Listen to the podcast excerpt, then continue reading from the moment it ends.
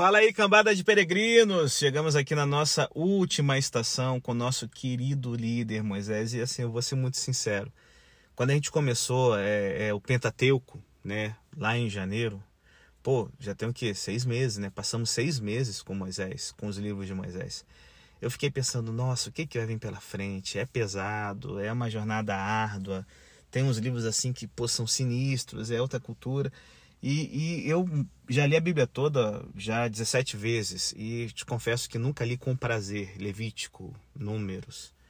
Mas assim, fazer essa jornada com esse homem, né, Moisés, cara, ver a história da redenção pela ótica dele, pô, foi fantástico. Eu não sei como você tá no final dessa jornada, até comenta aí, né, o que, que você achou, o que, que foi acompanhar esses, essas cinco temporadas, né, em que nós temos esse roteirista fantástico. É, mas é, eu confesso que dá vontade de que ele ficasse um pouco mais. Mas tudo que é bom se acaba, chegou a hora de dar a Deus. E nós temos aqui a morte iminente de Moisés, né, que é um tema que foi é, aparecendo várias vezes nos capítulos finais do Deuteronômio, e agora chegou a hora. Temos aqui um capítulo que não foi ele que escreveu, uma prova de que o Pentateuco, originalmente escrito por Moisés, sofreu redações conforme o tempo, essa aqui é uma. E assim, é, é, é, é um capítulo que está trazendo algo que a gente está percebendo no Deuteronômio. Moisés sabia o que o esperava, porque a morte é um encontro marcado de todos os seres humanos, não é um acidente, certo?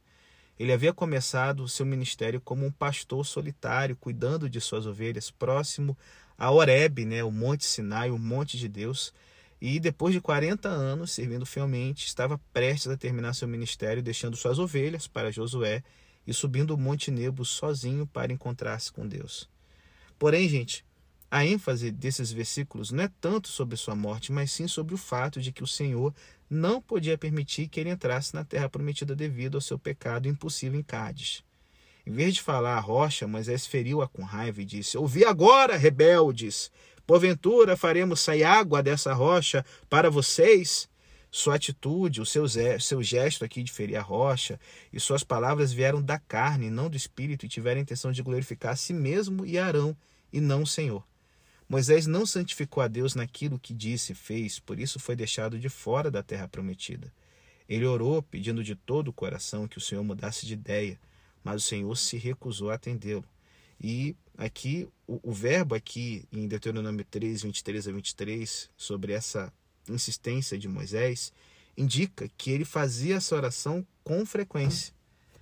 Chegou a hora de subir o Monte Nebo, um monte de 1.300 metros. Cara, o, o, bichão com 120 anos estava com um pique melhor que o nosso, galera. No Monte Nebo, Moisés sobe e do alto, ele que estava a cerca de 10 quilômetros da fronteira com a terra prometida, o Rio Jordão, vê toda a terra, a beleza da terra, tem uma vista panorâmica muito bonita. Quem sabe, né, com certeza, né, Deus deixou um dia sem nuvens para ele poder ter uma visão legal. Tão perto, mas tão distante. O Senhor não permitiu que ele entrasse. Às vezes, né, a gente lê isso e a gente se sente meio que indignado. Nossa, o castigo de Moisés está sendo maior do que a transgressão dele. De modo algum, gente. Qualquer transgressão de Moisés não pode ser pequena. Porque Moisés era o líder do povo especial de Deus. Ele era o legislador e o arquiteto não só de Israel como nação e da religião israelita, mas da civilização ocidental, galera. Ele sabia que quanto maiores fossem os privilégios, maiores seriam as responsabilidades.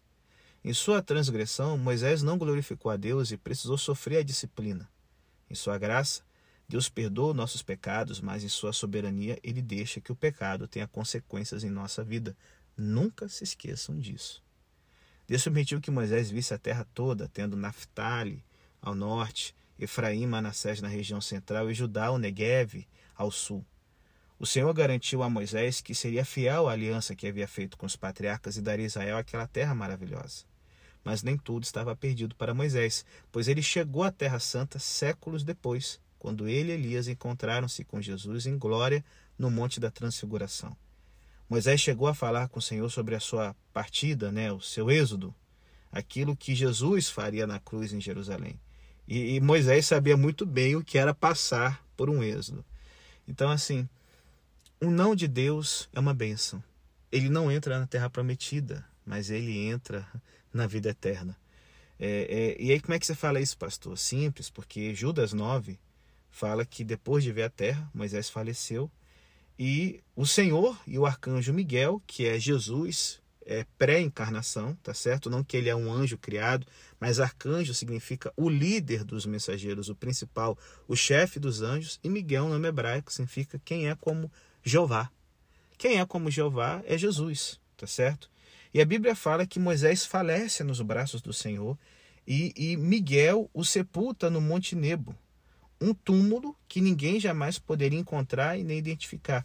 E as escrituras não explicam, em parte alguma, o que foi a contenda entre Miguel e o diabo. A gente só pode aqui imaginar, né? O principal motivo pelo qual Judas mencionou esse estranho episódio foi para refutar aqueles que falam mal de seres angelicais algo que, mesmo que sejam seres maléficos, nem mesmo Miguel fez, apesar de né, esse dignitário aqui ser o próprio Satanás. Esse acontecimento aqui, ele chega através da carta de Judas, mas a gente não sabe disso pela escritura.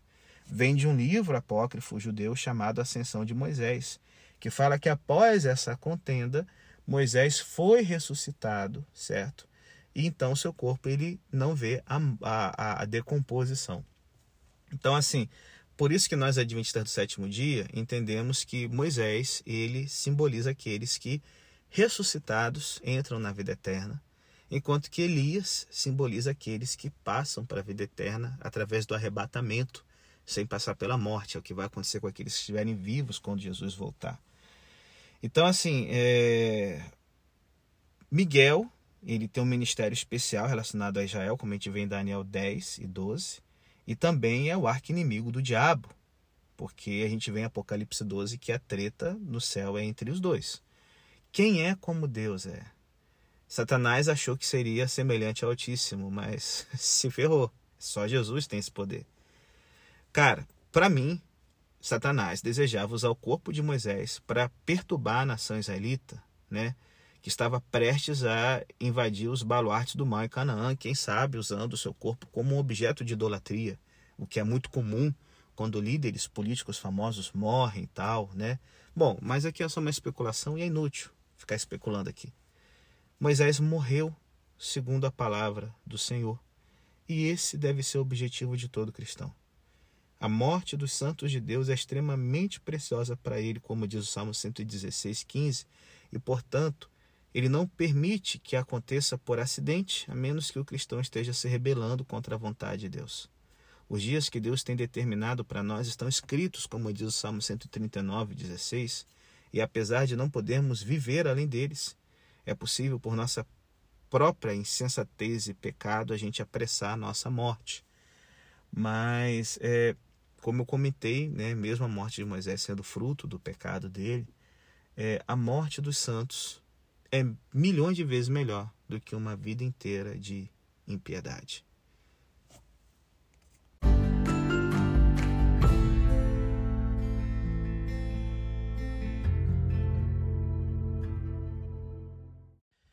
Um exemplo para os servos de Deus é que a gente pode pegar aqui nessa reta final do capítulo 34.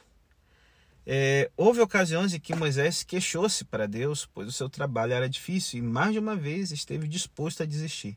No entanto, apesar de suas fraquezas humanas, Moisés foi um servo fiel. Na verdade, em termos de fidelidade, Moisés é até comparado a Cristo em Hebreus capítulo 3. Moisés foi fiel a caminhar com Deus e falou com ele como um homem conversa com um amigo.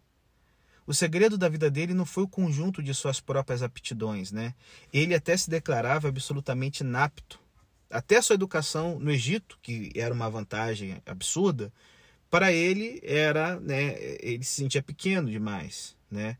É, o que era importante para ele era caminhar humildemente com o Senhor. Ele passou tempo com Deus, ouviu Sua palavra e obedeceu às Suas ordens. Isso é um legado que tem que ser uma coisa que todos nós devemos querer imitar. Outro aspecto exemplar da vida de Moisés foi sua dedicação ao seu povo. Em duas ocasiões, Deus ofereceu exterminar o povo de Israel e começar uma nova nação com Moisés, e em ambas as vezes Moisés recusou a oferta. Moisés era um verdadeiro pastor disposto a dar a vida por suas ovelhas. Muitos daqueles que se dizem líderes cristãos, na verdade, são apenas profissionais mercenários que trabalham só por dinheiro, buscando sempre o benefício próprio. Quando as coisas se complicam, esses líderes, né, é, entre aspas, vão procurar um refúgio, enquanto o verdadeiro pastor busca ao Senhor a fim de obter as forças necessárias para cumprir suas tarefas e amar o seu povo, que, galera, não é fácil. É, outra coisa que a gente vê aqui está é, tá sendo um, um panegírico aqui sobre Moisés, né? Moisés foi intercessor fiel. Muitas vezes ele prostrou-se com o rosto em terra, implorou ao Senhor que não julgasse o povo, e no alto da montanha orou até estar certo de que o Senhor iria com eles em sua jornada. Assim como os apóstolos, Moisés foi um homem que se dedicou à oração e ao ministério da palavra. Como Jesus com seus apóstolos, ele ensinou a palavra para o povo e então orou para que a recebessem e, e crescessem através da palavra. O Senhor preparou Moisés para o seu ministério e levou 80 anos para fazê-lo como eu já comentei aqui no nosso podcast. Ele foi criado como príncipe no Egito e recebeu todo o conhecimento dos sábios daquela terra.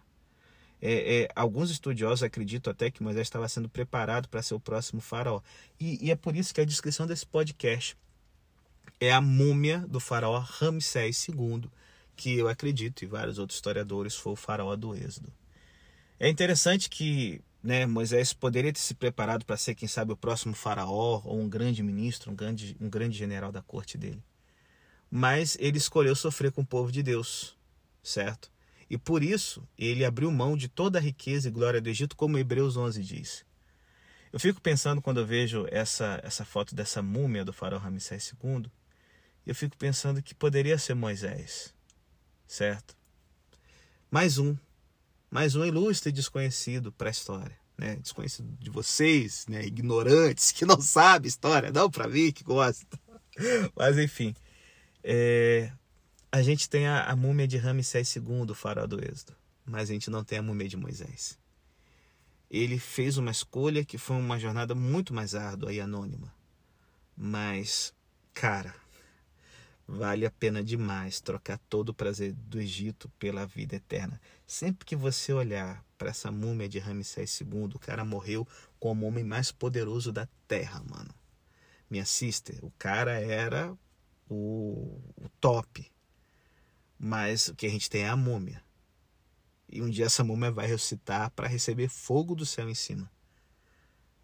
A escolha de Moisés foi mais árdua e foi mais difícil, mas é a escolha que valeu a pena abrir mão de tudo que a maior potência do mundo tinha para se identificar com o povo de Deus e sofrimento, nossa, foi a melhor escolha.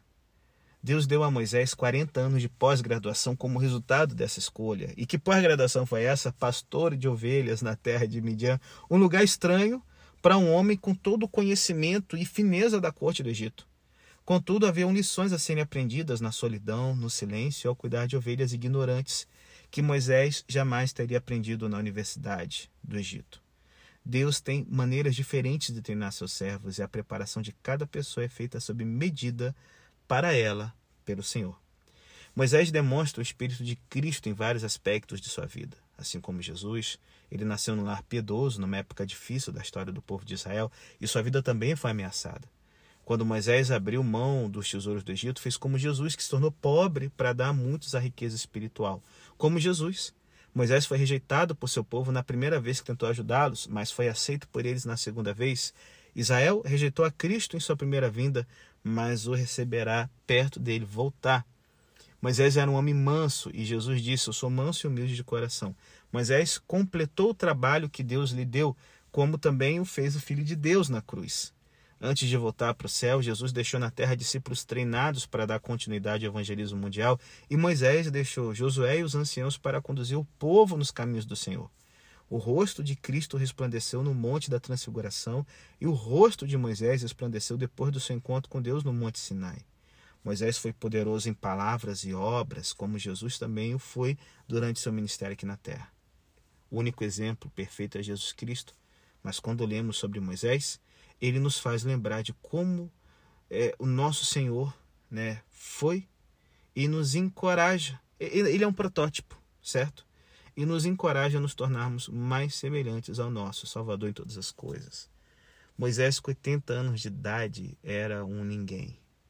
Alguém que humanamente falando, haver chegado no final da vida. Alguém com 80 anos está esperando a morte. Pois é gente assim, ninguém, aquilo que o mundo considera ninguém, é gente assim que Deus gosta de tomar e de fazer grande. Bom, que Deus te ajude a ser como Moisés.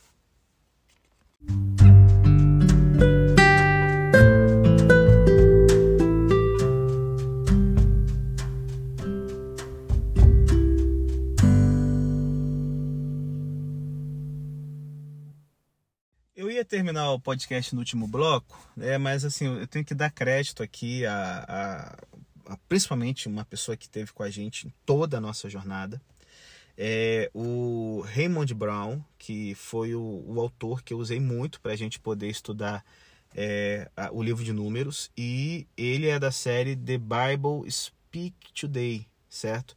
Ele é um, um, um, um doutor né, em teologia, um professor de seminário batista na Inglaterra, e ele escreveu o livro The Message of Deuteronomy, né, para quem aí mora na Inglaterra, muitos dos nossos ouvintes são ingleses, tem a galera no Canadá também. Os Estados Unidos é o segundo país com mais ouvintes do nosso podcast, então fica a dica, né? A série The Bible Speak Today é uma série muito legal. Claro que, como adventista, a gente não vai né, concordar com tudo, mas, cara, é o texto base de todos os podcasts, bem dizer, da temporada de Deuteronômio, com exceção né, dos capítulos 32, 33 e 34. Ficou muito longo a análise que ele fez, então é, eu resolvi não traduzir e usar um queridaço, né, o Warren Wisby, que tem o comentário bíblico expositivo em português. Então, assim, eu usei aqui o texto dele como sendo o roteiro para o podcast do capítulo 32, 33 e boa parte do 34. E eu ia estar tá encerrando, né? É, só que, cara, tem um livro muito fantástico que eu usei em alguns momentos do nosso podcast aqui sobre a vida de Moisés. Moisés, um homem é, é, é dedicado e. Ai, cara Moisés, Moisés da série Heróis da Fé do, do Charles Swindoll da Mundo Cristão. Eu acho que a Thomas Nelson comprou os direitos de, de produzir essa série, enfim. Eu tenho a versão mais antiga da Mundo Cristão. Mas, cara, é um livro fantástico, fantástico. O, o, o Charles Swindoll, ele é de tradição batista, mas assim, nossa, e, e eu queria fechar o nosso podcast, nosso último bloco, com um trecho aqui do capítulo 19, que é o obituário de herói. Por quê? Eu me identifiquei muito com ele, que assim, eu por ser pastor adventista, a gente faz muito funeral. E eu tenho um hábito estranho. Eu, eu não fico incomodado com o funeral. Acho que o funeral é o momento da tristeza que faz a gente refletir sobre a vida. Então, sempre que eu vou enterrar alguém, eu vejo as lápides, é, eu gosto de ver ali os epitáfios, né? Dos túmulos, porque eu acho fascinante. Tem algumas coisas assim, sabe? Frases assim, bem aleatórias. É, é, assim, já fui em cemitérios em Roma, né? Muitos aqui no Brasil, mas em Roma é, é, tem um museu no Vaticano que é só sobre epitáfios, né? De cristãos, judeus e pagãos, e a gente vê ali, principalmente nos cristãos, as primeiras representações de quem era Cristo, da arte cristã e tal, enfim. Mas assim, é, é já vi muitas inscrições interessantes, mas o, o, o, o Charles Swindon, ele, ele, botou algumas aqui no capítulo dele que eu achei assim muito, muito louca, né? É um amigo dele, sabendo que ele gosta de ver epitáfios, né, as lápides, né, dos túmulos, as, as frases, as tiradas, mandou uma coleção que ele achou, né, no cemitério em Vermont, que é um estado norte-americano, fronteira com o Canadá. E assim, se liga aqui dos epitáfios, né, bem criativos dessa galera. Epitáfio no cemitério de Vermont, né, de John Burns, lavrado para a lembrança do meu marido John Burns, que morreu a 3 de janeiro de 1803. Sua jovem e atraente esposa de 23 anos tem muitas qualidades de uma boa esposa e anseia por ser consolada.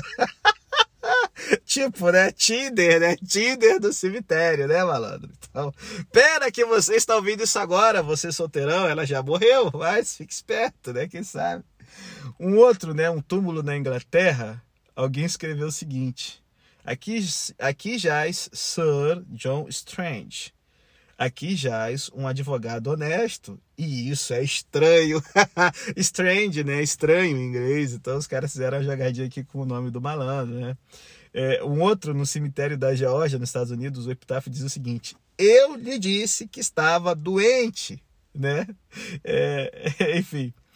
O, o, outro, na Nova Escócia, né, é, diz o seguinte: aqui jaz Ezequiel Eichel, com 102 anos. Os bons morrem cedo. então, se você morrer com medo de 102, você é um vaso ruim, um carniça, tá certo? Perto desse camarada aqui, o nosso queridaço Ezequiel. É, é, é, cara, uma coisa que a gente nota é que é o seguinte: cada sepultura representa a passagem do tempo exatamente do mesmo modo. Onde quer que vá, não há diferença. O tempo que passamos nessa terra é sempre representado por um pequeno traço horizontal, isso é tudo. A pessoa pode ter vivido até os 80 ou 102 anos, como o nosso Ezequiel aqui, mas a lápide encerra a vida inteira em um pequeno traço. Essa é a vida, então ela se foi, né? E aí, gente, nós temos agora Moisés subindo o Monte Nebo, né? É, e assim, eu fico pensando na cena que se desenrolou no Monte Pisga, onde Moisés morreu. Ele envolve você de mansinho, mas penetra fundo.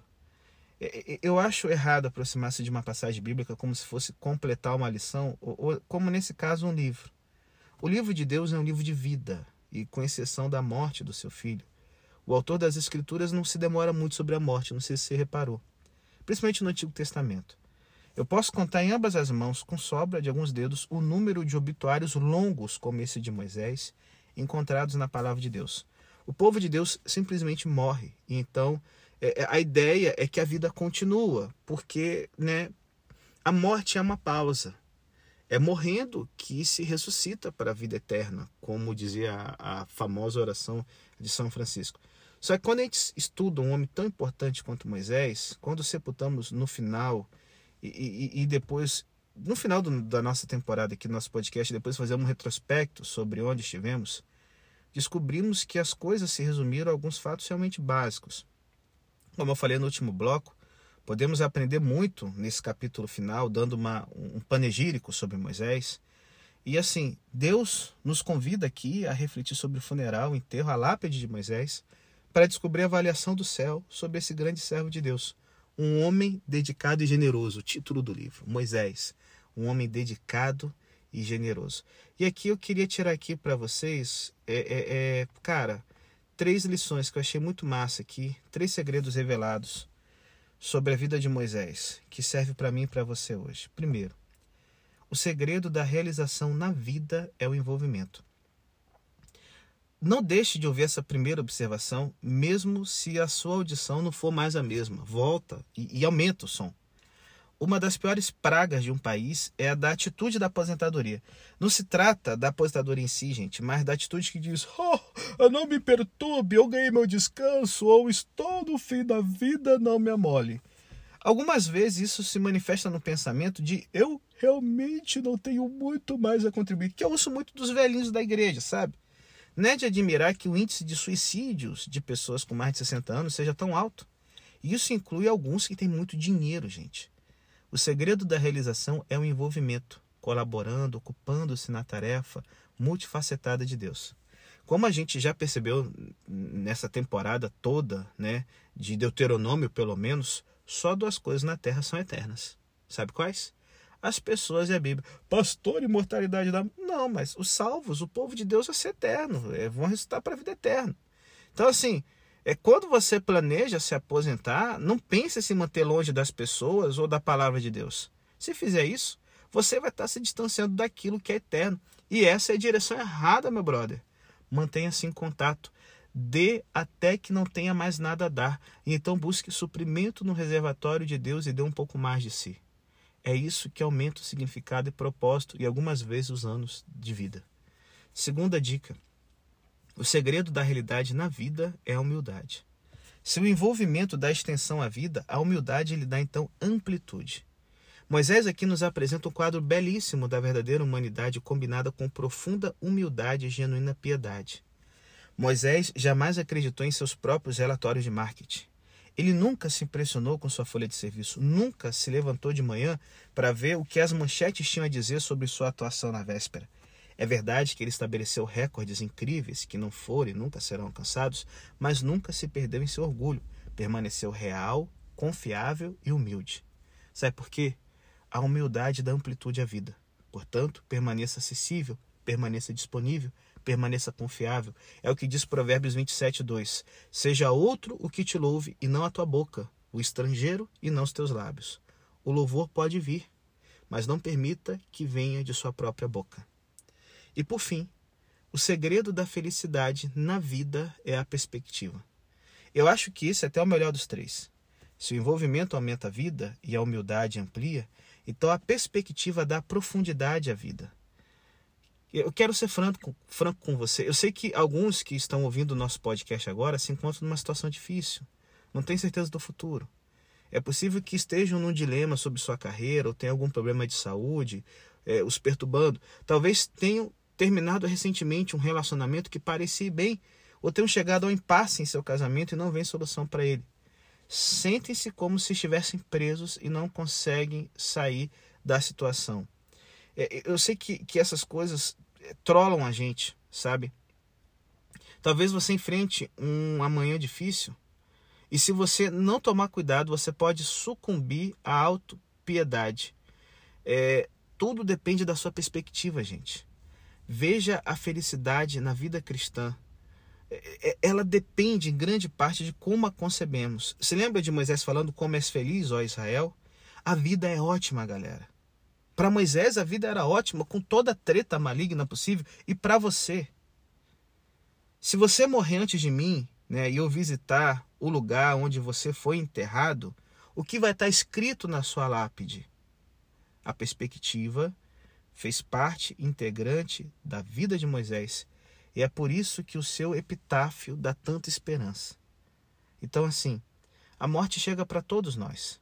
A não ser que o Senhor Jesus venha nas nuvens para nos buscar primeiro, e eu espero isso você também, esse dia de despedida vai chegar, talvez cedo, talvez tarde.